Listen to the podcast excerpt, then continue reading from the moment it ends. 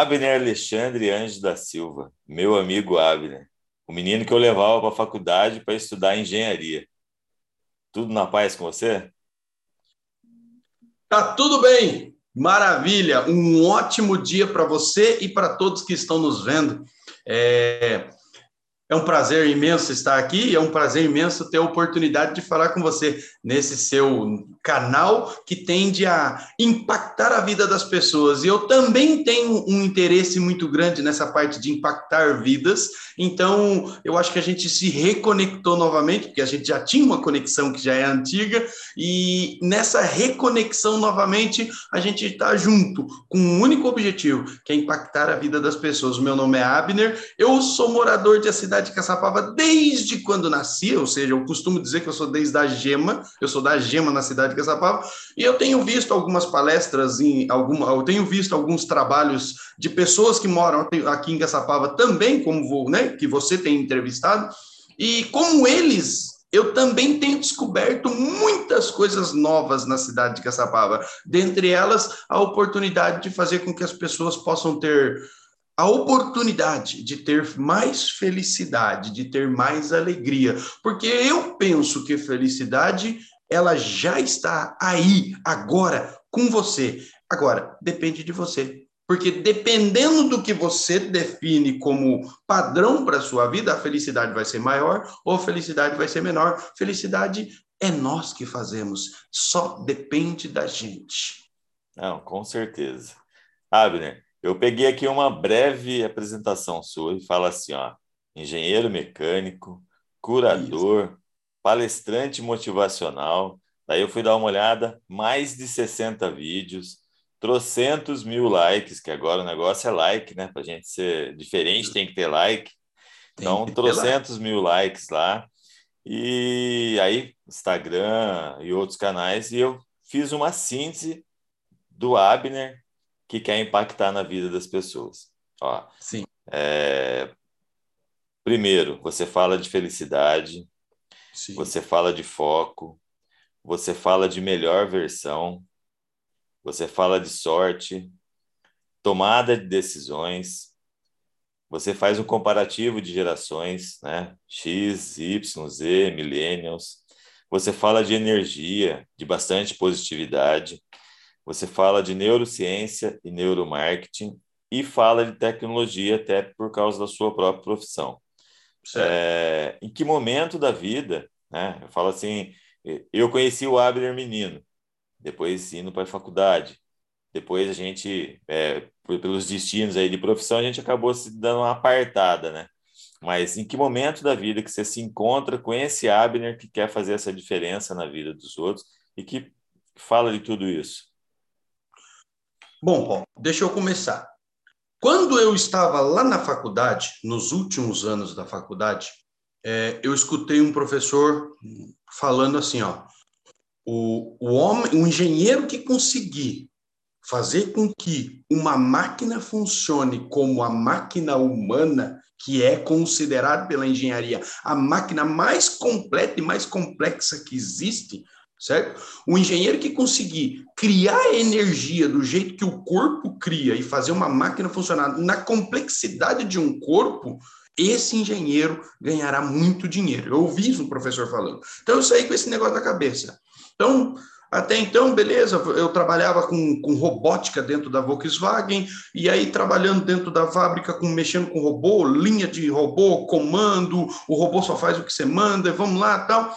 Isso ficou na minha cabeça, se perdeu, eu estava com outros objetivos, eu sempre, eu sempre tive um sonho, eu tenho um sonho, que ainda eu praticamente não comecei a atuar nele ainda, mas eu não sei o que vai acontecer com a minha vida, mas eu sei que no final dela, eu falo para minha esposa, nem que seja a última coisa que eu faço, eu vou morrer atrás de um cockpit pilotando um avião, nem que isso seja a última coisa que eu vou fazer na vida, porque o meu sonho é pilotar uma aeronave. Então eu sempre tive isso na minha cabeça. Só que a minha casa, como que isso tudo nasceu? Em 2010, a minha esposa ficou gestante de uma criança e nós perdemos essa criança. Inclusive, essa, esse é um testemunho que eu dou dentro da igreja, porque esse, essa perda dessa criança, ela trouxe um trauma gigante para dentro da minha casa. E esse trauma, né, com, com base nesse trauma, minha esposa passou por, por problemas de depressão, por problemas graves, mas eu, né, analisando, ajudando ela, também sofrendo, porque também estava envolvido na situação, eu busquei entender o porquê e como estava acontecendo. Ou seja, não havia possibilidade do que já tinha acontecido voltar. E aí? Como que você. Quando, é, é, é igual um, professor falou, e aí, quando a bola do Murici chega na sua mão ou chega no seu pé, o que, que você faz com ela? E aí, a bola está no seu pé, vai chutar, vai jogar para fora, vai fazer falta, o que, que você vai fazer? A bola tem que continuar, o jogo está tá em curso. Então eu parei e eu fui buscar um pouco de conhecimento para me poder tentar entender o que estava acontecendo e tentar ajudar mais a minha esposa. E com isso eu consegui começar a gatinhar dentro da parte de, de, de de aprendizado, de mudança de mindset, de conhecimento, conhecimento de si mesmo, um conhecimento melhor para você, para você conseguir, você com você mesmo, ser um alguém melhor, não aquilo que traçaram para você, não aquilo que a vida vai empurrando, porque eu entendo assim, a vida ela vai se formando à medida que os minutos vão passando na nossa vida. Você está andando, você não nasce, você não nasce totalmente pronto e você não está pronto para o dia. E você, você, você sai para comprar um, um saco de açúcar no supermercado e dentro do supermercado você encontra alguém, encontra alguma coisa, uma situação acontece e muda epistemologicamente a sua vida. Ela impacta você e altera toda essa situação. E isso está acontecendo na nossa vida o tempo todo. Então, quando a gente começa a entender essa dinâmica da montanha russa, que hora ela está em cima, hora ela está embaixo, a gente começa a ter uma vida melhor. E isso começou a mudar um pouco a minha vida. E só que esse conhecimento, ele mudou, a minha esposa passou pelo processo de depressão, graças a Deus nós saímos desse processo de depressão, certo? Nós, a nossa casa, eu sempre fui alegre, eu, eu adorava quando você fazia o zerinho, nossa, era a coisa mais da hora do mundo, e era muito bom, a gente gritava, a gente fazia umas coisas, sabe, era muito, era, era mudava o mindset, só na passagem. Eu lembro das vezes que nós encontrávamos o Paulo. O Paulo era fator de divisão. Ele tirava aquela casta de negatividade que muitas das vezes do dia você estava trazendo, do momento, da nota ruim que você tinha tirado, do, né, das coisas que tinham acontecido no dia, e você repaginava tudo. A gente chegava totalmente diferente em casa, porque o Paulo passava por alguns momentos na nossa vida. E é assim que a gente faz, é assim que vi, a gente vive, a gente impacta e é impactado pelas pessoas o tempo todo. E essa mudança, todo, essa, todo esse escopo de coisas que aconteceram ao longo dos dias, ao longo dos anos, isso desde 2010, 2011, ele foi me dando um pouco mais de. Eh, de ele foi me, o que, que ele foi me dando? Ele foi me dando ideias. E as ideias elas foram brotando e eu simplesmente não deixei elas perder. Algumas delas eu fiz anotações, anotei de tudo quanto é forma, por quê? Porque eu não queria as perder. E assim foi nascendo, né? Como que nasceu o canal do YouTube? Eu queria arranjar dinheiro para poder fazer o curso de piloto. Então eu fui lá e falei, eu vou fazer um canal do YouTube, todo mundo tá ganhando dinheiro com o YouTube. É, então uma facilidade, né? milionário, né? É, Tem um monte de gente ensinando há, há quatro anos, há quatro anos atrás, isso estava uma febre. É, todo mundo ganharia dinheiro com isso. Então eu falei, em 2016 fui lá, fiz o meu canal do YouTube e falei, velho, eu vou ganhar dinheiro e com o dinheiro que eu ganhar no YouTube eu vou pagar meu, minha, minha, minha escola de, de aviação e eu vou se tornar piloto. Só que o que era programado quando eu comecei a fazer os vídeos e fui ganhando conhecimento e fui aprendendo mais, eu fiquei com uma sede enorme de dividir isso com as pessoas, porque eu percebi a grande defasagem que as pessoas tinham desse conhecimento. E pior, além delas não conhecerem, elas estavam tão ali dentro de uma determinada fila, sabe? Um atrás do outro, indo para o mesmo objetivo, e todo mundo querendo as mesmas coisas, todo mundo querendo os mesmos objetivos, que elas praticamente não estavam ouvindo. Então começou uma maratona. Eu falei, eu vou pelo caminho das pedras. Eu vou devagarzinho, eu vou de gota em gota, mas eu vou impactar a vida das pessoas. E foi isso assim que começou todo esse escopo daquilo que nós estamos trabalhando nos dias de hoje. Ó, é muito legal isso que está falando, porque é, quem estiver ouvindo a gente talvez já tenha passado por essa situação também. E um, um gancho aí do que você falou, é, Pedro Calabres, do canal Neurovox, também fala muito. Então, você falou aí, você, todo mundo estava indo, você foi também. E o que acontece muito com as pessoas hoje é comparar a sua vida com a vida de alguém que está na internet e que está falando que está muito bem. Então eu vou lá, crio meu canal e falo assim, nossa, e posto foto em vários lugares e venho aqui, faço umas montagens e tal, e, e, se, e os meus amigos que a gente cresceu junto, olha aquela foto, falo assim, nossa senhora, o cara tá, tá no auge de tudo, né? E muitas vezes aquilo nem é realidade. Eu acabo impactando até negativamente na vida dele. Né? Então, essa fase do comparar a minha vida com a outra para medir esse sucesso é um negócio prejudicial.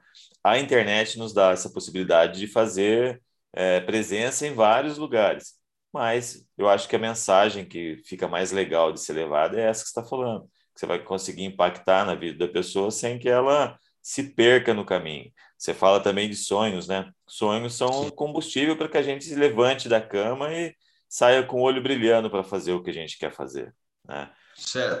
Não tem como então, sonhar e não se sentir feliz, né? O sonho uhum. nos permite sentir feliz, né? Certo. Você, tava, você acabou de falar aí sobre o Pedro Calabres, né? A forma como ele trata, a forma como ele fala. O Pedro Calabres, ele é um professor mesmo da área de ciência, da área de neurociência. Ele é um cara muito. Quando eu conheci ele na internet, eu, eu fiquei fã desse cara. Eu comecei a assistir, eu assisti grande parte dos materiais que ele tem na internet, eu aprendi muita coisa com ele. E junto com ele, existe um outro professor chamado. É, qual é o nome dele? É o professor. É, caramba, qual é o nome dele? É o careca lá, o Clóvis de Barros. Clóvis de Barros Filho. Ele também, inclusive, ele construiu junto com o Pedro Calabres um livro que é Em Busca de Nós Mesmos. Eu tenho esse livro, já li boa parte dele. Eu leio devagarzinho, vários livros ao mesmo tempo. Eu não sei, não sei se todo mundo é louco igual eu, mas eu gosto eu de ler vários também. livros devagarzinho. Eu não leio um livro só. Eu, a minha esposa fala que eu sou doido, porque eu leio vários livros e vou lendo um capítulo tal. Aí parece que surge alguma coisa nessa história, parece que eu quero buscar ela em outro lugar. Eu vou compilando. É assim eu trabalho. A minha, a minha mente é dessa forma.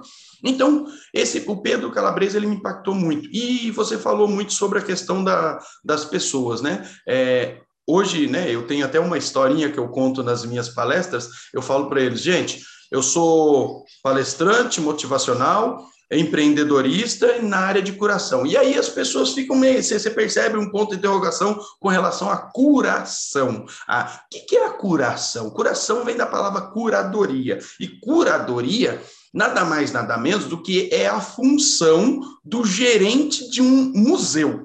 Né, Se você buscar lá no Google agora, você vai ver lá é, a função do gerente de museu. O que o gerente de um museu faz? Ele guarda e mantém vivo a essência do passado. Tá, então, beleza, mas então, Pedro, então você, você vive no passado? Não, eu não vivo no passado. O problema é que nós somos humanos e às vezes a gente se esquece de que a nossa, o nosso eu de hoje, ele vem formado de alguém que está no passado, ele vem formado de uma tecnologia que já vem do passado. É, nós somos formados pelos nossos avós, nós somos formados pelos nossos pais, nós somos formados pelo mundo que nos rodeia até o dia de hoje, porque o que está para frente ainda vai vir. Então, aí a gente acaba formando aquele jeitão, a gente decide aquele uh, o jeitão nosso de ser, e aí a gente esquece um pouco o passado. Quando a gente esquece das nossas raízes, a gente começa a formar frangão de granja. Meu pai falava muito isso, filho, eu não quero nenhum filho frangão de granja. O que é frangão de granja? É o cara que só tem tamanho, mas não tem essência, ele não sabe de onde ele veio e muitas das vezes não sabe para onde ele vai. É uma pessoa que ainda não definiu o seu norte, não definiu o seu objetivo. Isso é natural numa criança com 14 anos, com 15 anos, porque a gente sabe hoje que o nosso cérebro começa um processo de maturação aos 12 anos, tanto no menino quanto na menina, mas ele só vai ter o seu ápice, ele só vai atingir a sua maturação completa por volta dos 25, 26 anos do menino e da menina. A menina tem umas partes que vão ser, a, a, a, vão ser maturadas mais cedo, porque logo aos 12, 13 ou 14 anos, a menina já está preparada para a concepção, e o menino não. Então, você vê muito isso dentro da, do, do, contexto geral, mas você vê muita gente com 25, 28, 30 anos, os filhinhos frangão de granja. É aquele que a mamãe cuida dele até hoje, tá dentro da casinha. Se a mamãe não levar o leitinho, ele não tem o leitinho. E isso, para mim, na visão do meu pai, segundo o que ele me passou, é ser um frangão de granja, ou pelo menos parece. Né? Hoje em dia nós temos muito isso. Há uma mudança epistemológica na sociedade, que é, vem com a mudança das gerações também, mas que vem formando os milênios. Os milênios, eles são muito parecidos, mas eles são mais espertos do que a gente. E, e a gente tem que tomar um cuidado, porque eu, eu costumo dizer que eu sou da geração Y, porque há uma corrente que diz que a geração X chega até 1981, mas há uma outra corrente dizendo que ela vem até 1980. Então, como eu quero ter mais moderninho, eu falo, ó, oh, eu não sou da geração X, não, eu sou da geração Y. Eu, geração Y, a partir de 1980, só que em 1980 o mundo estava passando por uma mudança gigante né? Até então, meu pai chegou a comprar duas coleções de livros maravilhosas, grandes. Você vê atrás de você, você não tem a necessidade de colocar uma estante de livros atrás de você, assim como eu também não. Por quê? Porque o mundo de hoje, ele passou da, da era de demonstrar o conhecimento para falar sobre esse conhecimento. Então, hoje, nós quem olha, quem vai abrir o seu podcast, quem vai abrir o meu canal no YouTube, vai ver que não tem lá. Nos primeiros capítulos, nos primeiros vídeos que eu fiz, ainda tinha dois ou três livrozinhos aqui, porque eu estava copiando mas depois que eu atingi uma essência e que eu aprendi, eu falei: não, não tem necessidade de livro, não tem, o conhecimento está aqui. Ou eu aprendo a passá-lo, ou eu não vou conseguir dividi-lo, porque eu não adianta mostrar para você dois ou três livros que eu li e falar para você: olha, eu tenho esse conhecimento. Não, o conhecimento hoje ele está demonstrado. Antigamente se tinha muito, muito um conhecimento específico delimitado por poucas pessoas, ou seja, você estava lá na parte de cima do tobogã, mas a vida foi mudando significativamente e esse tobogã foi descendo. Ou seja, o que, que aconteceu? Hoje existe uma pequena quantidade de informação, mas que ela é determinada por muita gente. Então, ou seja, você perdeu muitas das vezes em essência, você perdeu muitas das vezes em nomenclatura, ou seja, quem fala sobre o quê? Muita gente. Antigamente era só Piaget que falava de, de, de pedagogia. Você tinha falava de pedagogia, tinha que ser Vygotsky ou Piaget, era simples. Mas hoje o mundo mudou de tal maneira que você, ah, vamos falar sobre isso. Ah, mas quem que nós vamos seguir? Ah, quem nós vamos falar sobre isso? Então, ou seja, mudou o escopo muito grande da história. E aí, nesse sentido, eu falei, as pessoas estão com tantas informações hoje, tantas informações, a gama de informação é é ao contrário do que era no passado, que não se tinha informação. Hoje a informação ela é tão grande que as pessoas estão se confundindo. O Mário Sérgio Cortella, ele fala, tem gente que não navega na internet, tem gente que naufraga na internet. Tá bem assim. Na verdade, hoje existe muita informação. É, esse conceito de conhecimento é, deu uma flexionada. Hoje a gente tem muita informação. Quando isso vai transformar em conhecimento? Quando eu aprendo algo dele, extraio, utilizo isso e isso é benéfico. Né? Então, aí eu gerei conhecimento.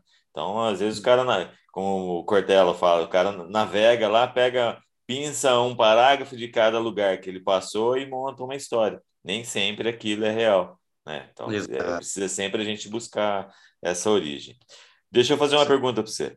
É, no canal Brain Power do André, ele sempre fala que a conexão com o novo ela precisa ser repetitiva, porque o nosso cérebro não está preparado para o novo.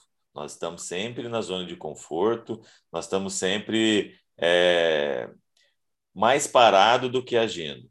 E para eu certo. mudar, né, você falou da mudança do mindset, para eu mudar essa minha filosofia de vida e conseguir é, ter uma, uma, uma inovação no meu viver, como é que eu vou conseguir fazer essa conexão? Bom, eu costumo dizer, a professora doutora Suzana, Suzana não, Rosana Alves, tem a Suzana Herculano também, que fala sobre o mesmo assunto por uma vertente diferente.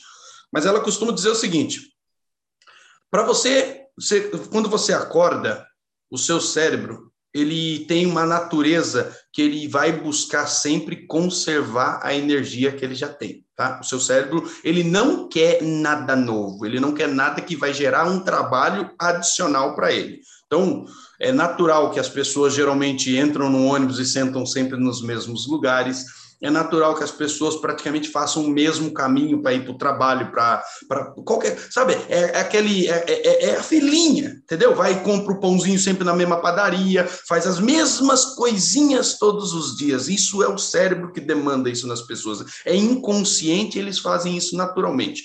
Agora, para você conseguir melhorar o seu mindset, você precisa trabalhar numa coisa chamada sinapse. O seu cérebro ele tem mais de 86 bilhões de neurônios. E todos esses neurônios, eles fazem sinapse. O que é sinapse? Sinapse é um contato elétrico com outro elétrico, com outro. Então, tipo assim, vamos supor assim, vamos fazer um exemplo básico. Para mim poder colocar a mão na tela do meu, do meu celular, eu tive que pensar no que eu queria fazer.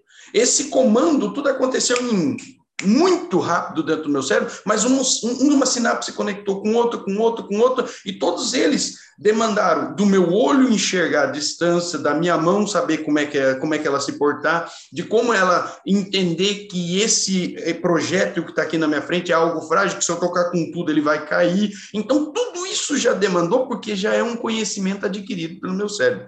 Mas ele, eu vou ter que mandar ele fazer isso, porque se eu não mandar ele fazer, ele vai ficar quieto. Você já percebeu que quando, não sei se você já teve perna ou braço dormente, você acorda ou você para num determinado lugar, ele simplesmente dorme. Sabe aquela ordem que você dá para o seu cérebro, mas o seu braço simplesmente não cumpre? Não reage. É, é um negócio fora de sério. Por quê? Porque a, a, a, sinapse não está acontecendo naquele instante. Aí você percebe que seu braço está dormindo, automaticamente já vem uma nova ordem para o cérebro, ó, acordar o braço. Aí você vai lá, vai projetar todo esse negócio. É chato pra caramba acordar braço, acordar perna, mas em tese, explicando de uma maneira bem grosseira, é isso que acontece o tempo todo dentro do seu cérebro. E para a gente poder mudar o mindset, a gente tem que sair do S1, que é o pensamento básico programado do cérebro 1, e passar para um cérebro 2. Ou seja, a gente tem que buscar fazer algo novo. Então, é, você quer ter uma, você não quer ter Alzheimer, você quer ter uma vida plena, quer ter uma vida boa, sem esquecer, começar a esquecer muitas coisas, aprenda a mudar escopo. É, sabe aquelas pessoas que têm a sala no mesmo lugarzinho, sofazinho sempre no mesmo lugarzinho, não varia. Você quer mudar um pouco o mindset? Começa mudando a sua sala, começa reposicionando os sofás. Não, não é porque ele tem que ficar mais bonito ao seu olhar, mas você precisa começar a fazer essa tarefa de mover ele para cá, mover ele para lá. Até porque quando você mover, você vai descobrir um punhado de coisa. Você vai descobrir umas coisas muito legal, você vai descobrir que pode fazer diferente. Hoje, hoje no mundo da decoração, eles estão fazendo praticamente uma revolução. E essa revolução ela é tão interessante que ela também está mudando a cabeça das pessoas, só pelo fato de você mexer aqui, mexer ali, sabe aquele ponto focal da lâmpada no centro da sala. Eu ainda tenho uma aqui, certo? Mas desfocar, né? A, a, moda agora é varilux, a moda agora é desfocar, a moda agora é ter foco sim no que você está fazendo agora, mas no momento seguinte você já vai fazer outra coisa e você precisa ter foco também lá. Então você precisa conhecer isso, mas também precisa conhecer aquilo. E aí um engenheiro como eu se tornou um está se tornando um pós-graduado na área de neurociência. Por quê? Ah, nossa, mas caramba, engenharia. Engenharia tem tudo a ver com a neurociência, porque o nosso corpo é a máquina mais perfeita. E eu estou inteiramente interessado em cada vez conhecer mais essa máquina, para entendendo essa máquina, eventualmente eu possa, talvez um dia, construir a máquina tão perfeita. Eu não sei se isso é possível. Eu, particularmente, analisando pela minha filosofia espiritual, eu acredito que nenhum ser humano é capaz de construir essa máquina aqui, ó, tão perfeita como ela é. Ninguém é capaz. Então, analisando nesse contexto, analisando dessa forma, 50% lá atrás, o Epiqueteto, lá atrás, o Epiqueteto era escravo, analfabeto, então não é ele que escreveu, ele só falou. Ele era romano, ou seja, ser escravo romano era a pior coisa que tinha naquela época. Ele nasceu em 35 depois de Cristo e morreu em 135, 115 ou 85, alguma coisa assim. Eu sei que ele teve 85 anos. Então, e ele falou coisas que praticamente perduram até os dias de hoje. Ele falou assim, ó, ele falou em tese, ó, 50% da nossa vida ela já vem programada. É aquilo que você falou no começo. Nós fomos formados pelos nossos pais, nós fomos formados pelos nossos avós, nós fomos formados pelo, pelo, pela cultura que nos envolveu. Né? O, o, chinês, ele é chinês porque ele viveu, nasceu e viveu lá na China. O francês, ele nasceu e viveu dentro da França. O africano, ele é africano porque ele nasceu e viveu dentro da, da África. E eu sou brasileiro. Eu sou brasileiro, eu sou, São, eu sou paulista e eu sou caçapavense. Eu nasci aqui, eu sou assim, mas nós não temos que ficar com a história da Gabriela. Gabriela. Eu nasci assim, eu nasci assim, eu sou assim. Não. Meu pai dizia uma frase assim, ó, pau que nasce torto, morre torto. Mas eu não sou pau, então eu posso me modificar, eu posso me regenerar. E aí, então a gente vai se mudando, a gente vai mudando-se, a gente vai fazendo diferente e a gente vai querendo. Só que a gente precisa querer. E para a gente querer, a gente tem que brigar, inclusive com o nosso cérebro, porque ele não quer. Né? Dependesse do seu cérebro, você tinha 15 anos até hoje, de boinho, sossegadinho, porque você percebeu que mais ou menos até perto dos 18 anos você queria crescer. Mas depois que você fez 20 anos, a gente não quer crescer mais, já prestou atenção nisso? Então, pegando um gancho do que você está falando aí, então, na verdade, o que precisa ser feito é desenvolver novos padrões. Sim. Eu preciso é, identificar o que eu quero mudar, né? identificar como o meu cérebro age hoje, e acho que esse é o ponto inicial, né? Vou partir desse ponto para eu poder mudar para chegar onde eu quero chegar. Eu vou precisar treinar o meu cérebro, eu vou precisar agir de uma forma inteligente com ele para ele desenvolver padrões diferentes do que eu vivo. Né? Certo. É mais ou menos isso. Tá, isso.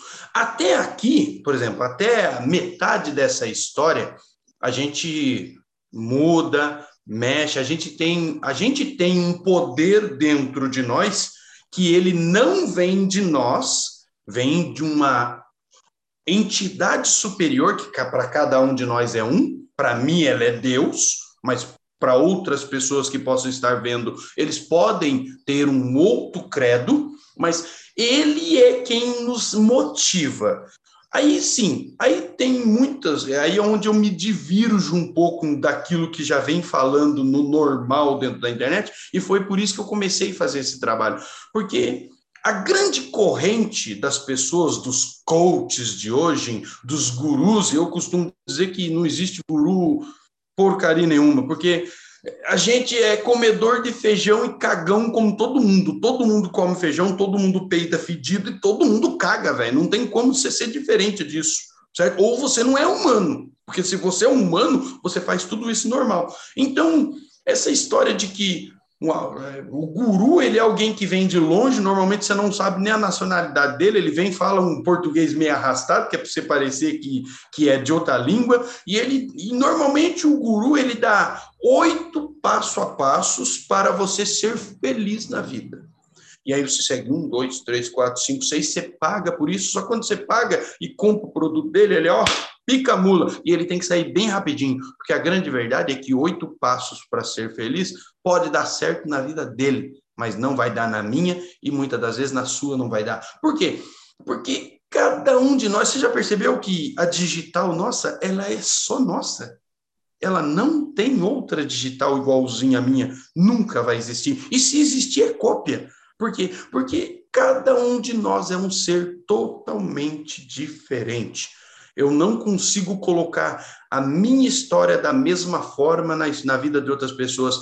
Tem coisas que são muito fáceis para mim resolver, mas muito difíceis para outras pessoas, e a gente tem que entender esse escopo. É onde a internet, de certa forma, o, os Instagrams da vida, aquela história que você falou, que o cara posta a comida da hora que ele está comendo, o que ele está fazendo. Muitas das vezes ele não faz exercício nada, mas ele posta ali, em três segundos, fazendo aquele bíceps tal, e todo mundo fala: Nossa, esse cara tem uma vida fantástica. E as pessoas começam a buscar copiar esse cara. Engraçado que o cara ele está vendendo uma mentira, muitas das vezes, mas a pessoa que está seguindo ele, ela consegue chegar no que ele mesmo às vezes não chegou. Por quê? Porque a vida dele não é a mesma forma da vida das pessoas.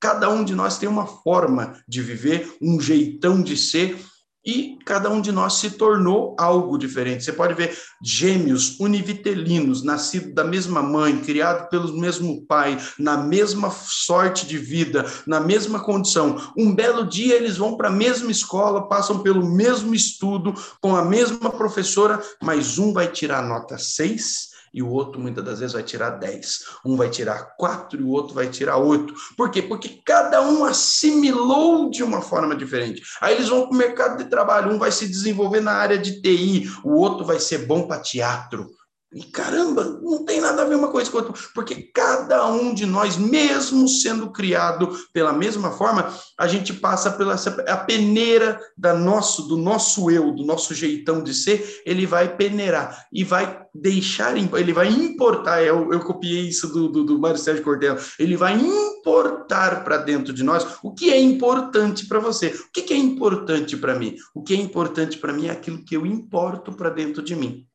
Então eu importei para dentro de mim, opa, defini como grau de importância. Então, quando você está conversando com uma pessoa, e muitas das vezes você, a gente divaga, é normal, né? Eu, como agora com o estudo de neurociência, eu tenho esse vício, eu pesco muito isso, sabe? Você está conversando com a pessoa, mas a pessoa dá aquela viradinha de lado, o pezinho já muda a posição e ele começa a praticamente olhar um pouco para o ambiente, sabe? Está conversando com você, mas ele está olhando para o ambiente, ele está olhando ali. Cara, essa pessoa já está querendo sair.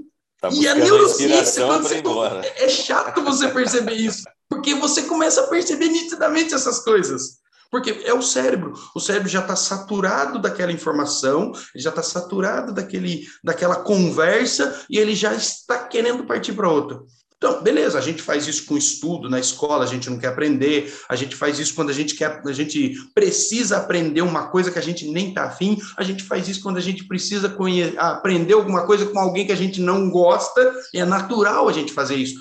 Mas a gente tem que se forçar, é aquilo que eu falei para você, sair do cérebro 1 e entrar no cérebro 2. A gente tem que se forçar. É algo que você precisa? É algo que você quer? Se force, porque senão você não muda seu mindset.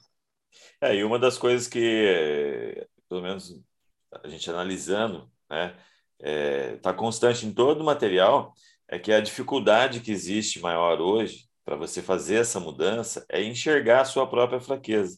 Porque quando você então, enxerga onde você tem fraquezas, você consegue reverter essa situação. Então, você consegue incluir isso aí no seu projeto de vida, você consegue alterar o caminho que você vem seguindo, você consegue influenciar a sua jornada. Hoje, Abner, todo mundo está em busca de um tal de sucesso. Né? E para cada pessoa, como você acabou de falar, aí, o sucesso é, é uma coisa diferente. Então, o que eu meço como o meu sucesso é diferente do que o Abner mede como o sucesso dele. Né? E existe muito, eu falei naquela hora das redes sociais, porque existe muito um negócio chamado comparação comparação é um negócio prejudicial, né? E aí e leva o meu cérebro a retrair muitas vezes, porque eu acho que é impossível eu atingir aquele estágio. A inspiração, aí falando de Cortella, a inspiração não. Eu me inspiro em você, vejo o que você fez que está bom para eu fazer também e que vai dar o resultado que eu quero na minha vida e faço. Sigo inspirando e inspirado no que você fez. Né? Essa parte da, da comparação é que é prejudicial. Como é que você enxerga essa situação do sucesso?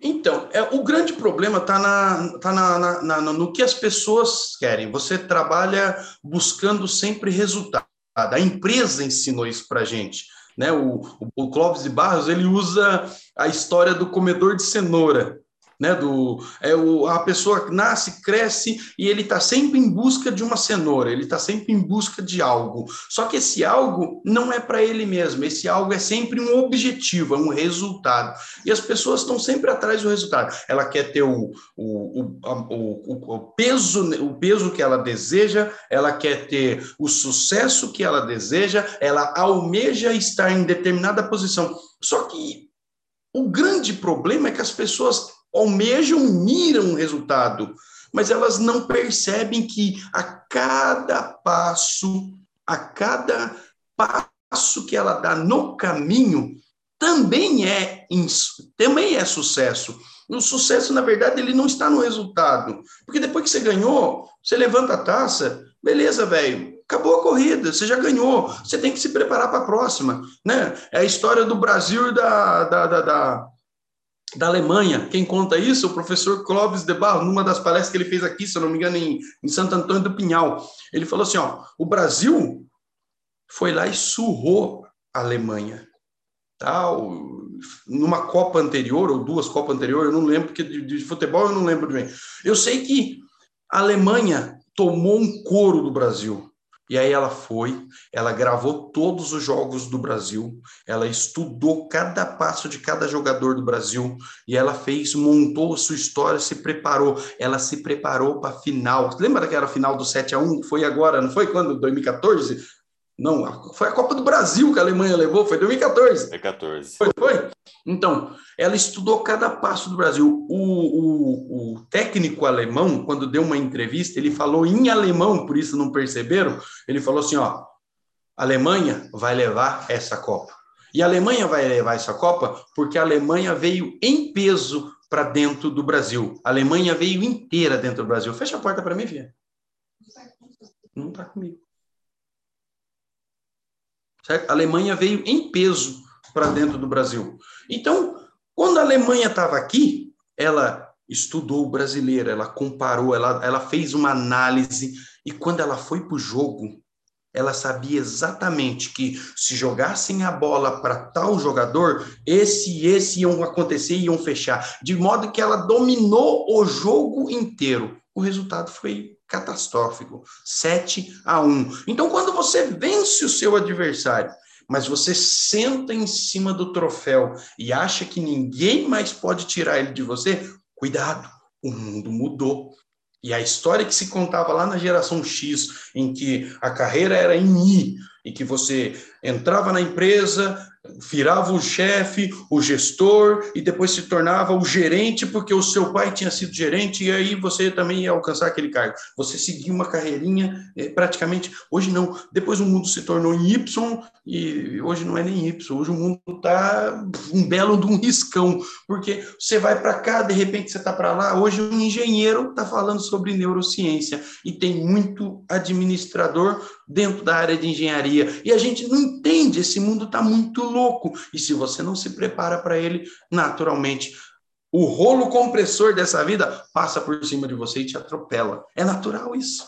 É, na verdade, é, é, eu penso assim, ele nem me atropela, eu me permito ser atropelado, eu, eu não quero evoluir. E nesse processo que você está falando aí, é, não existe como buscar atalho. Você uhum. pode fazer diferente. Antigamente a gente fazia faculdade para ter uma profissão e dela derivava em várias funções. Hoje eu posso não querer ser, é, não querer ter uma formação acadêmica. Então eu faço um curso específico de uma área e vou atuar naquela área. Então, em vez de levar lá X anos para aprender, eu venho aqui, faço um curso livre, me formo programador e vou trabalhar com programação. Então, é preciso identificar qual é o objetivo. Né? Eu preciso, eu, ou você, ou quem está ouvindo a gente, identificar o que ele quer para essa situação chamada vida, né? para daí ele conseguir seguir e atingir esse tal sonhado sucesso aí, né? Certo. Então, Paulo, eu gostaria de falar sobre mais uma coisinha. É, normalmente, né, assim como você faz um bolo na cozinha da sua casa, você pega o trigo, junta junto com os ovos, mexe, daí você põe eh, leite, põe outros apetrechos, açúcar e tal. O bolo da vida, ele é constituído por algumas alguns ingredientes. E quando a gente começa a perceber que a gente precisa trabalhar para a gente alcançar esses ingredientes, a gente começa a perceber um pouco do, do que é a, a montanha russa da vida. Porque, ora, ela está em cima e, ora, ela está embaixo. Se ela está em cima, prepare-se, porque vai vir muita adrenalina, mas vem uma descida. E se essa descida for porreta de boa, ela vai te jogar e lançar você lá na próxima subida. E é assim que funciona. Esse é o conceito da montanha russa que nos arremete ao seguinte: aprenda que o bolo da vida ele necessita de amor, compreensão, ele necessita que você entenda o outro, porque ninguém é eremita.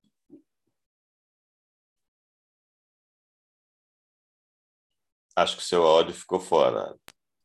É uma ligação que aconteceu no celular. Mas, então, o bolo da vida ele é constituído por algumas coisas e você precisa entender isso. Você precisa primeiro aprender a gostar de você. E eu tenho muitas falas dentro da internet que é sobre o conhecimento de si mesmo. Normalmente a gente precisa, geralmente eu conheço, eh, são cinco, cinco pontos que você precisa conhecer. Você precisa, primeiro, saber ter a sua identidade. Olha só para você ver, tem um tal de Pablo Marçal na internet que fala muito sobre essa questão da identidade. Ele, no meu entendimento, ele dá uma permeada, ele joga por um canto, ele, ele praticamente vai tentar conduzir você para onde ele quer. Mas na essência do que ele fala, não está muito errado. Você precisa aprender quem você é. Você precisa ter a sua identidade. A Bíblia vai te dar isso de uma forma espiritual, muito conhecimento, Paulo Calabreso, ele vai te dar, muitos vão, muito do seu conhecimento que você vai adquirir, e até com o tempo também, uma pessoa de 70 anos, ela já tem uma identidade formada, e ela sabe o que ela é, porque muito do que ela é já foi, então ela já tem isso como história. Mas normalmente, hoje nós estamos com gerentes, gestores de empresas que têm 25, tem 30 anos. Ou seja, aconteceu uma miscigenação onde a geração X, a geração Y, a geração milênio estão tudo junto dentro da empresa e muitas das vezes sentam na mesma mesa para decidir em reunião o que vai mudar a vida de muita gente. Só que alguém, com a, alguém da geração X tem um pensamento, alguém da geração Y tem um outro pensamento. E os milênios, eles têm um pensamento deles, que é um pensamento totalmente líquido, velho. É uma coisa que, de repente, muda e vai e mexe, e é uma liquidez total que a gente não consegue entender. E a gente precisa entender um precisa entender o outro para que todos possam chegar a um denominador comum, porque eles estão decidindo vidas e vidas de muita importância. E a decisão de vidas, ou seja, gente sem experiência está decidindo vida de gente com experiência. Como a gente não pode mudar esse escopo da vida, há sim a necessidade de nós buscarmos cada vez mais conhecimento para que nós possamos impactar sim na vida das pessoas do jeito que estamos impactando, mas impactar de maneira positiva, para que todos possam ser felizes. É como eu falei na palestra, felicidade está aí com você, mas e aí? Ela está aqui do seu ladinho, né? Mas, e aí? Eu chamei ela para junto de mim? Eu aceitei ela do jeito que ela veio? Porque a felicidade não é ter um milhão na conta. Tá cheio de gente com um milhão na conta e que precisa andar com seguranças armado do lado, porque senão, muitas das vezes, ele nem tem muita oportunidade de vida, porque tá cheio de gente querendo acabar com ele. Aí eu falo para você, é interessante, muitas das vezes, ter um milhão na conta e uma falta de liberdade na vida. Às vezes é muito mais interessante você morar lá na kitnetzinha, na casinha de pau a pique, onde você ainda tira do, do, do poço a água e viver uma vida light, suave, sem dinheiro, mas com uma dignidade e com uma felicidade e com liberdade. É, dessa galera da internet, Ian Borges fala muito disso aí, né? Ele também foi executivo. Ele depois que eu conheci é, você. Foi executivo e hoje ele vive no projeto Pé na Areia. Não é toda essa simplicidade da, da cacimba puxando a água, mas é uma vida mais light. Né? Então, na verdade, está todo mundo buscando ter uma qualidade de vida. E essa qualidade de vida está relacionada no seu autoconhecimento, é, no, no, sentimento de felicidade, né? Porque antigamente você trabalhava uma vida inteira pensando em aposentar e aí ser feliz. Hoje não. Hoje você se enxerga feliz, vai trabalhar, produz mais, tem uma qualidade de vida. Então, é, os valores, eles, não, não vou nem dizer que eles foram invertidos, eles foram colocados numa ordem mais adequada. Né? Então, é, é, importante isso que você está falando. E tudo isso praticamente vem dessa reprogramação cerebral. Né? Quando a pessoa entende, é. você falou aí do, do, menino de 25 anos é, tomando decisões. Ele, ele não é simplesmente um menino de 25 anos, ele é um cara que entende qual vai ser o resultado daquela tomada de decisão. Então, é, a busca do conhecimento que ele já fez já está proporcionando para ele, é, como que eu vou te falar assim, ele tem referência para tomar aquela, aquela decisão. Né? Então, é um negócio legal. É, você falou em Clóvis de Barros, o professor Clóvis de Barros fala uma frase de Sócrates: Uma vida que não é pensada não deve ser vivida. Pois é. é aí vem aquela história do planejamento. A gente planeja muitas das vezes a vida, é onde a gente entra no, no cérebro 1, que é aquele cérebro reptiliano, que só conduz a gente, né? Se você abrir de repente uma porta e tiver uma corda enrolada depois da porta, a natureza nossa diz, né, que o cérebro reptiliano ele toma conta imediatamente do nosso cérebro e força o seu corpo, mesmo que ele não queira, é involuntário, ele imediatamente pula para trás. Por quê? Porque o seu cérebro reptiliano ele cuida da sua segurança, ele vai garantir que a sua vida fique segura. E, imediatamente, num piscar de olho, ele olha e ele associa aquilo a uma cobra. Então, ele não pensa, ele não vai checar se é uma cobra. Se é uma cobra ou não, ele joga o seu corpo imediatamente para trás. Isso vai acontecer com um rã, vai acontecer com um rato. Basta você ter aquele medo e naturalmente o seu cérebro já vai se projetar com relação a isso. E medo é uma coisa que a turma fala, ah, não, não posso ter medo. Não, o medo ele é importante para a vida. Se você não tem medo, olha, se você não tiver medo, naturalmente você deve estar assistindo esse vídeo lá do manicômio, porque se você não tem medo, você é louco. Porque todo mundo que é normal tem medo. E normalmente a gente se planeja, se planeja normalmente pensando na questão do medo. Ah, eu vou fazer isso, mas. mas... E, e quanto mais medo nós tivermos, melhor vai ser o nosso planejamento.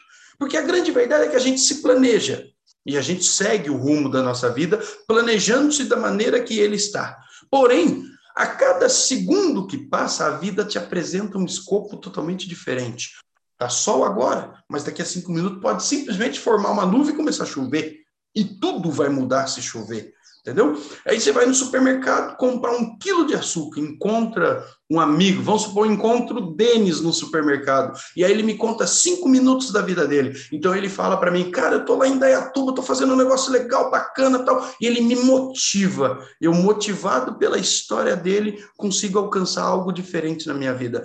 Agora, vamos supor que eu encontro uma outra pessoa, não vou nem usar o Denis, porque o Denis é uma pessoa feliz. Eu vou encontro uma pessoa qualquer, e aí ele chega e começa a jogar aquela casta de negatividade, sabe? Cara, minha vida não deu certo. Ah, não, cara, ó, na boa, ó, casei com tal pessoa, aconteceu isso, isso, isso. Cara, o cara, o cara descarrega em você uma negatividade. Você vai sair dali pesado. Você vai sair dali pensando. E, e sabe, aquela motivação que muitas das vezes você saiu para buscar, velho, aquela motivação que você foi, que você estava motivado para fazer alguma coisa, o cara jogou uma pedra, amarrou uma pedra com uma corda em você e jogou dentro do mar, o cara te matou naquele dia, naquele dia. Então a gente tem que aprender a assimilar, importar para nós aquilo que importa, mas a gente tem que aprender a jogar fora. Porque nem todo mundo, por mais, aliás, as pessoas que mais machucam a gente são aquelas que estão mais perto da gente. Então, nem todo mundo que está tão perto de você, muitas das vezes sonha o sonho que você está sonhando. E muitas das vezes elas vão falar sim, coisas que vão te machucar. Às vezes essas machucaduras são boas e a gente tem que aprender a pegar isso e ajudar, né? a nos ajudar a melhorar o nosso próprio planejamento mas a gente tem que aprender a dizer não também. E às vezes a gente não tem a habilidade de dizer não. Aquela pessoa que diz sim para tudo, naturalmente ela não está muito perto do ponto onde ela quer. E a vida vai te mudar, porque você sai para comprar um para comprar alguma coisa no supermercado. Você passa no caixa e você se encanta pela caixa. Suponha que você é uma pessoa solteira e você se encantou pela caixa, gostou dela e de repente, por um, né, um ar do destino, ela também olhou para você. Os olhares se cruzaram, vocês trocaram um WhatsApp. Três dias depois, vocês tomaram um, né, comeram uma pizza conjunto e de repente, dali um ano, você casa com essa pessoa. Você foi comprar um quilo de açúcar no supermercado e casou com alguém. Então, ou seja, a todo instante que nós estamos vivendo, coisas estão acontecendo em níveis diferentes, em 90 graus, em 45, em 75, em graus da nossa vida, que vêm e estão mudando a nossa rota, e estão construindo aquilo que a gente chama de vida. Então, a gente precisa entender isso e entender que nós não temos, sim, aí é onde eu, eu, eu tenho trabalhado nesse ano de 2021, nós não temos, eu comecei a fazer um trabalho que era um programa novo, que era uma evolução do foco Define Sorte, que para o PhD. E o que, que eu percebi? Eu percebi que o ser humano, ele não é autossuficiente sozinho. A gente sempre precisa, o ser humano precisa de quatro coisas para viver uma vida boa. Ele precisa de água e comida natural, água cinco dias ele morre, comida, não, ao contrário, água três dias ele morre, cinco dias sem comida, naturalmente ele vai morrer. Mas o ser humano ele também precisa de liderança. Se você não tiver algo ou alguém para te inspirar e para te formar e para decidir e para ajudar você se formar, naturalmente esse ser humano vai ser alguém que vai estar no mundo, vai participar do mundo, mas não vai conhecer a sua essência. É o tal do frangão de granja. E a gente precisa de uma quarta informação, que é a tal da informação, que é o que a bola da vez, é a moeda de troca nos dias de hoje, que é você ter informação. Imagina você precisar de água, e não tem a informação. Aí se encontra um, um açude de água parada, essa água está até verde, só que você não detém a informação de que uma água verde vai fazer mal para o seu corpo. Então você usa a água porque o seu corpo precisa da primeira fase. Então você bebe a água, só que aquela água que não estava boa, estava parada, pela falta de informação, ela vai te matar. Percebe como são quatro itens importantíssimos e que se a gente não tiver um deles, naturalmente a nossa vida vai estar em falta ou em falha. E a gente precisa entender que a gente não é eremita, a gente não é capaz de viver sozinho. A gente precisa de alguém ou a gente precisa sempre de alguém mais alto do que a gente, em que muitas das vezes a gente vai pedir ordem, vai pedir autorização ou vai consultar para ele dizer para nós, olha, faz, porque eu acho que vai dar certo. Porque eu penso que Deus, tudo que ele diz para nós, é sim. Eu ouvi uma palestra uma vez, eu não gravei o nome do palestrante, não é um cara tão conhecido, mas são palestras muito boas. Ele falava assim: ó, Deus, eu acho que Deus só diz a palavra sim. Então, se você chegar para Deus e falar assim: Deus, eu sou um cara legal, bacana, eu gosto muito da vida, puxa, o senhor é um cara legal. Deus fala: sim, meu filho, é isso mesmo que você é.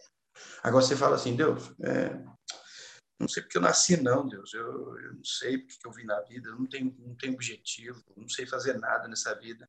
Aí Deus vai virar você e vai falar: sim, meu filho, você é esse, esse pequeno aí mesmo. Por quê? Porque a grande verdade é que Deus ele já deu para você tudo isso. Você só precisa se tornar. É uma, eu vi até uma coisa do Clóvis Barros, ele fala até indignado numa sala de aula.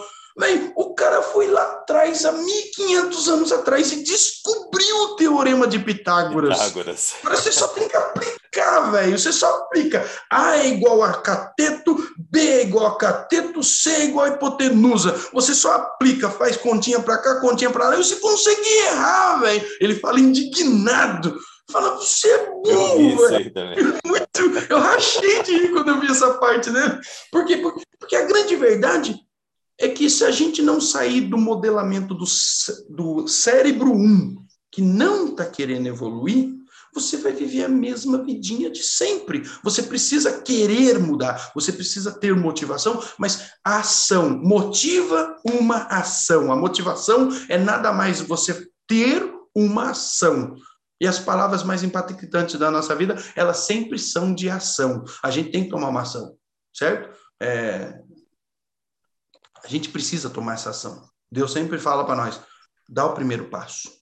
Porque depois que você der o primeiro passo, eu ver que você está afim mesmo de fazer aquilo, pode ter certeza que eu vou dar tudo que você precisa, ou ajudar tudo que você precisa, para que você possa ser o melhor dentro daquilo que você quer ser. E foi onde eu, onde eu, onde eu fiz. Eu decidi em 2016, eu vou ser um palestrante motivacional empreendedorista. Falei, legal, o empreendedorismo está crescendo, Caçapava é uma cidade meio dormitório, tem empresa em São José, tem empresa em Taubaté, Caçapava está sempre pilhada. Falei, velho, os caras daqui precisam ter, aprender a ser empreendedor, porque se não aprender a ser empreendedor, nós vai ser sempre empregado de uma empresa de São José ou de uma empresa de Taubaté. Falei, velho, então não vai começar a mudar essa, mudar essa vida nossa aqui? E aí comecei a trabalhar, falei, fui começar a descobrir algumas coisas. Eu descobri que Caçapava tem um perfil para turismo regionalizado fantástico. prova disso é aquelas pessoas que já se entrevistou há tempos atrás aí, que estão andando de bicicleta para tudo quanto é canto, e estão se descobrindo. Vem gente de Jacareí andar de bicicleta em Caçapava, vem gente de tudo quanto é lugar, porque a cidade está se descobrindo. A cidade está saindo daquela, daquele não, cidade de simpatia, sim, maravilhosa, mas a cidade até tempos atrás era conhecida como cidade dormitório. Eu não gosto disso. Por quê? Porque nós não somos dormitório. E aí eu comecei a trabalhar nisso, a trabalhar num conceito de buscar, a fazer com que as pessoas entendessem que empreendedorismo era necessário. E aí eu falei, legal, empreendedorismo, beleza, em quê? E falei, vou, vou buscar o passado, porque as pessoas estão esquecendo o passado. Elas se esquecem que o homem era bem mais fraco e mais fútil, fútil não, mas a palavra era bem mais fraco do que os animais. Ele é. Você bota numa jaula o e um leão, os dois com três dias de fome. Quem que vence? Dá pra, não dá, não precisa pensar. Agora, põe o C dentro de uma jaula com uma faquinha de cozinha. A história já começa a mudar, não começa? Por quê? Porque vai depender da habilidade com a faca que você tem. Você há uma possibilidade. Aí você coloca, não, agora eu vou colocar uma faca de açougueiro. A possibilidade aumenta. Eu coloco uma espada, a possibilidade aumenta. Não, eu dou uma arma, põe ele lá dentro. Você virou a história. Então o homem conseguiu mudar a história dele quando ele conseguiu descobrir o fogo. E quando ele descobriu o fogo, ele passou de parou de correr dos animais e começou a perseguir os animais. Começou a comer carne, começou a mudar o seu mindset. Eu costumo dizer que eu não, quem falou isso foi a professora Susana Herculano Rosel, ela fala: a cozinha foi inventada lá atrás, quando o homem fez o fogo e começou a cozer a carne, e ele descobriu que uma mastigação ficava bem melhor, o jeito de entender, e ele conseguiu assimilar para si muito mais calorias com menos energia. Então ele começou a ter a oportunidade de caçar os animais melhores, mais fáceis de caçar, e começou a descobrir a natureza. Aí ele começou a descobrir que a semente, quando jogava na terra, plantava, ela dava. Então, o homem, na segunda fase, conseguiu descobrir o arado, e com isso veio a agricultura, veio o feudalismo, e veio as evoluções. E quando menos pensava, em mil, 1798, 1698, o homem faz a máquina e aí, com vapor, ele consegue descobrir a máquina. 1804, o homem tem a máquina a vapor, e a máquina a vapor encurtou distância. E quando encurtou distância, o homem começou a conhecer o mundo todo. A tecnologia chegou, a eletricidade chegou, e nós chegamos onde chegamos hoje até a internet. Você está lá em Taubaté e eu estou aqui em Caçapava. E nós dois estamos conversando em tempo real e ainda fazendo uma gravação que vai lá para o YouTube e você vai assistir e você vai gostar disso tudo. Inclusive, eu gostaria de fazer um comercialzinho para você, ô Paulo. Vocês que estão aí, é importante, sabe? Aqui embaixo, aqui, ó, na tela do Paulo, eu estou, acho que em meia tela, né, Paulo? Isso. Eu estou em meia tela, né? Então eu estou em meia tela do lado de cá ou do lado de lá? Você está do lado esquerdo da tela. Do lado esquerdo da tela. Então eu estou aqui, ó. Aqui embaixo, ó, tem um botãozinho com um joinha desse jeito aqui, ó. O Paulo precisa desse joinha. Se você está gostando dessa conversa, dá esse joinha. Dá uma moralzinha pro Paulo, para nós. E dá uma moralzinha lá no meu canal também. Você gostou? Aí, não suficiente, eu gostaria que você pegasse lá, tem a, a, a comentários. Faça um comentário em cima daquilo que o Paulo está falando, em cima daquilo que nós estamos falando. Se você não quiser fazer um comentário, está gostando, põe um coraçãozinho lá. Sabe por quê? Porque o, o YouTube vai entender que você está gostando desse conteúdo e ele vai começar a dar uma oportunidade de vender esse material do Paulo para mais gente. Então, se você quer impactar a vida de pessoas assim como eu e assim como o Paulo, ajuda nós só dando botão, apertando o botãozinho do like e fazendo um comentarinho. Fala para ele, Paulo, show, gostei desse negão aí. Ou se você não gostou também, você fala, gostei, ó, Paulo, ó, bacana, tá chique, moral, é bacana. Dá uma moralzinha para nós. Viu, Paulo? Eu fiz esse comercialzinho porque você é um cara extremamente importante, eu gosto muito da sua pessoa. É, eu costumo dizer que quando eu tinha lá, estava nos primeiros anos da faculdade, nós andávamos bastante junto, foi muito interessante conhecer e ter a oportunidade de trabalhar junto com você. Os zerinhos, eles mudavam muito, impactavam muito. Aquelas conversas que naquela época era papo cabeça demais para nós, a gente só ouvia, muitas vezes a gente não tinha oportunidade de falar nada, porque aqueles papos, ele dava um nó no cérebro da gente, da gente com 20 anos, a gente ainda não tinha tanto escopo de vida para conseguir participar daquela conversa. Mas é interessante como aquela conversa sua gerou um resultado da forma que gerou para você, e agora você não só com o resultado, está dividindo com as pessoas e dando oportunidade da gente também dividir com as pessoas tudo isso que nos impactou. Eu estou com 40 anos, e quando eu fiz 40 anos, me deu uma tremedeira, rapaz. Deu um nó, né? Minha filha está com 15 anos. E eu costumava dizer na palestra que eu tenho um laboratório, que eu tinha um laboratório de 15 anos e agora tinha um laboratório de 4. Então, eu tinha 19 anos de laboratório, laboratório mental. E quando a minha filha fez 15 anos e começou a mudar, um, sabe, é, com 15 anos ela começou a dar uma mudada, eu falei, caramba, isso está acontecendo rápido demais. Mas ao mesmo tempo eu comecei a perceber que o meu cabelo, você percebeu que eu tô careca hoje, mas eu rapei a cabeça, porque eu tenho mais cabelo branco que o meu pai, cara. E aí eu falei, nossa, comecei a arrancar o cabelo, você arranca a barba, porque começa a branquear tudo, rapaz. Ou a gente se familiariza com isso e se apaixona por isso, ou a gente arranca tudo. Mas negão não fica legal com barba branca, rapaz, eu tenho que tirar mesmo. É. Abner, nós estamos com uma hora quase aqui batendo papo e a gente tem assunto para conversar o resto da vida. É, você falou aí a respeito de pessoas que tiram a sua energia, né? O nome disso aí é Sim. é vampirismo emocional. O cara vem lá, tira a sua energia positiva e deixa a negativa dele no lugar. Uhum. É, a gente precisa estar sempre atento mesmo, porque quando você se depara com uma pessoa dessa e não está preparado, ela acaba te vendendo a ideia de que tudo é ruim. E nem tudo é ruim. Vai depender do que a gente quer fazer e onde a gente quer chegar. Né? Mas foi muito proveitoso esse bate-papo. É, eu imagino assim que a gente vai, você vai deixar uma porta aberta aí para a gente ter mais alguns instantes desse aí. E eu quero deixar sua na imagem final do vídeo a sua rede para quem se interessar em procurar. Tem muito conteúdo, como eu falei no começo, mais de 60 vídeos, é, várias palestras gravadas e muita coisa boa, inclusive sobre Caçapava. É, você falou aí de Caçapava, eu trouxe pessoas de São Paulo para conhecer uma fazenda do ciclo do café em Caçapava que estava abandonada. E tinha lá um, um terreiro de secagem do café construído pelos escravos e estava se perdendo por falta Muita de recursos. Muita história sem ser contada, então, né? É, então a gente tem aí bastante riqueza em Caçapava que pode ser aproveitado. Eu sou filho de Caçapava, tem lugares que eu vim conhecer pelo vídeo da Rosilda, pelo que ela posta de fotos, porque fala assim, poxa, eu cresci e não conhecia aquilo lá. Por quê? Porque não tinha divulgação, né? Era uma outra época. Então a gente precisa fazer alavancar isso sim, precisa fazer evoluir. Eu gostaria que você deixasse aí uma mensagem final, é, se quiser deixar uma indicação de um livro, e a porta aberta para a gente voltar a bater um papo. Bacana, eu fico muito contente pela oportunidade de poder voltar e continuar esse papo. Eu, a primeira palestra que eu fui, eu fui com quatro horas e meia de assunto para falar. Eu lembro que o diretor que me deu a oportunidade de fazer essa palestra dentro da escola, ele falou, cara, quanto tempo você precisa para palestra? Eu falei, cara, eu preciso de uma hora e meia. Ele falou, você tem tanto conteúdo assim? Eu falei, cara, eu tenho conteúdo para quatro horas e meia. Eu vou compilar esse conteúdo para fazer em uma hora e meia.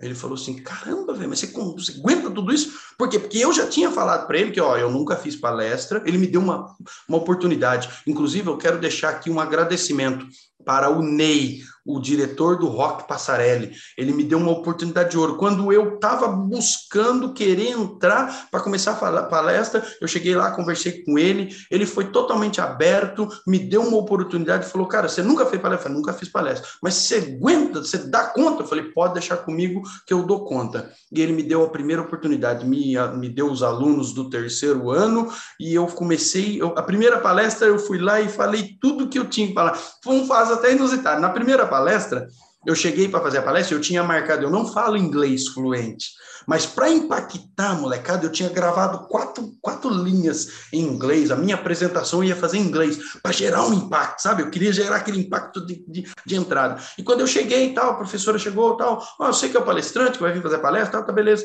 Então, aqui, eu vou fazer conversar com a sala, colocar isso no lugar bonitinho, daqui a pouco já passa a palavra para você, tá bom? Tá bom, beleza. Hoje nós não vamos ter aula, eu acabei de passar uma matéria para eles, e eu entrei, bati o olho na lousa, sabe quem era? Professora de inglês. Eu amarelei eu não fiz abertura em inglês, porque eu fiquei com medo da análise dela. Eu falei, não, não, para, para, para com isso, esquece essa história, eu não fiz a apresentação, eu fui lá, fiz tudo no português mesmo, conversei de boa, esquece esse negócio de inglês, deixa isso para depois, não mexe com isso não, eu mudei na hora. E na segunda palestra que eu fiz, foi no mesmo dia, foi depois do intervalo, já estavam nove horas, mais ou menos do horário que está agora, já está começando a esquentar a gente, né? a parede já vai começando a esquentar aqui. E eu cheguei todo entusiasmado, e eu cheguei e falei para eles: boa noite! Por quê? Porque eu trabalho à noite e eu estava na escola à noite, todo o escopo dos últimos momentos que eu estive com pessoas numa sala de aula era à noite. E naquele entusiasmo todo, eu falei boa noite. E sabe o que, que aconteceu? Tinha muita gente meio que deitada, o professor já tinha, o diretor já tinha falado para mim, ó, infelizmente, a escola do Estado 40% de, de, de atenção. Véio. Você vai ter um cara que vai estar deitado, você não pode se preocupar com isso, porque senão você não vai dar palestra. Então tem a gente deitado em cima da mochila tal. Mas quando eu falei boa noite, todo mundo olhou para mim e falou bom dia. E naquele instante eu aprendi que o erro chama muito muito mais atenção das pessoas do que o acerto.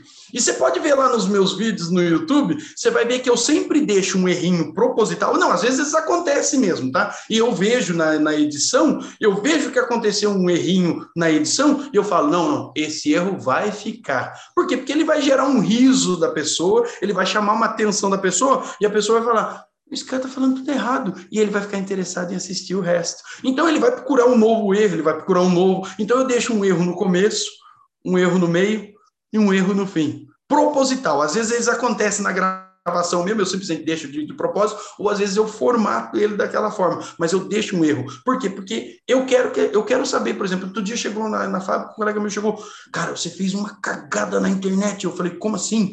Cara, você escreveu enxergar com CH, cara. E aquele era um erro proposital que eu deixei exatamente para ver quem tinha visto o meu vídeo. E ele chegou para mim, cara, você escreveu enxergar, cara. Eu falei, é, você ouviu esse erro? É, eu assisti tudo, mas eu só vi esse erro. Não, ele não assistiu tudo, porque se ele assistisse tudo, tinha mais dois erros, e eu já sabia, entendeu? Então eu fiz, eu monto esses negócios, quando você aprende um pouco da neurociência, você começa a aplicar esses gatilhos mentais é. que os vendedores aplicam em cima de você, para poder vender para você o que você não quer, para não deixar você sair da loja e pesquisar preço e vou e comprar com ele. Então, aí é aquela velha história nas aplicações de mente, vence quem for mais inteligente. Tem um filme chamado Truque de Mestre, em que tem uma hora que o, que o detetive pergunta pro, pro, pro mágico, né? Como, como que você conseguiu fazer isso, cara? Ele falou, cara, a primeira regra para você conseguir fazer uma mágica é você precisa garantir que você é o cara mais esperto da sala. E a grande verdade é que nós estamos cheios de gente esperta, mas acredite, tem sempre alguém mais esperto do que você. E você nunca vai ser o sabichão total. Você sempre vai encontrar alguém. É aquele cara que bate, bate, bate. Eu apanhei quando era na escola primária. Apanhava, né? Porque... Mas meu pai ensinou para nós. Se chegar enrolando, brigando aqui ou reclamando de briga, Chorando. o papai vai bater. Ou seja, resolva os seus problemas lá. Então eu apanhava lá, resolvia lá. Mas é aquele, o moleque que sempre batia, um dia ele encontrava um para ele. Ah, nesse dia ele apanhava e apanhava com gosto, porque era assim que a vida era decidida. Hoje, infelizmente, o mundo mudou, parece que os bullying da vida praticamente impediu. Nós crescemos assim, apanhando na escola, comendo, comendo graminha, a gente comeu matinha, a gente pegava aquela florzinha e puxava aquele docinho. Hoje não pode fazer nada disso, mas tudo isso construiu nós. Por que, que o mundo mudou de tal forma? E essa é a minha grande questão. Aí eu vou estudando o cérebro, vou estudando como que as pessoas mudaram, como que as pessoas se mudaram, e esse tem sido o contexto da minha vida. E disso tem muito lá no meu canal do YouTube. E eu gostaria que você fosse lá. Né? Se você é amigo do Paulo, está vendo aí, ficou com a gente até agora, é sinal que o assunto que nós estamos falando te interessou, ou eu, não, ou Paulo, um de nós é bonitão, ou um de nós está falando uma coisa interessante, ou os dois estão comentando coisa interessante, de tal sorte que o Paulo falou: faz uma hora que nós estamos conversando, mas nessa uma hora você está até aqui conosco. Então, se esse papo te interessou, eu quero que você, não só no canal do Paulo, que tem muitas outras entrevistas muito boas que eu estou vendo lá também, mas vai lá no nosso canal. Nosso canal chama-se Abner Silva.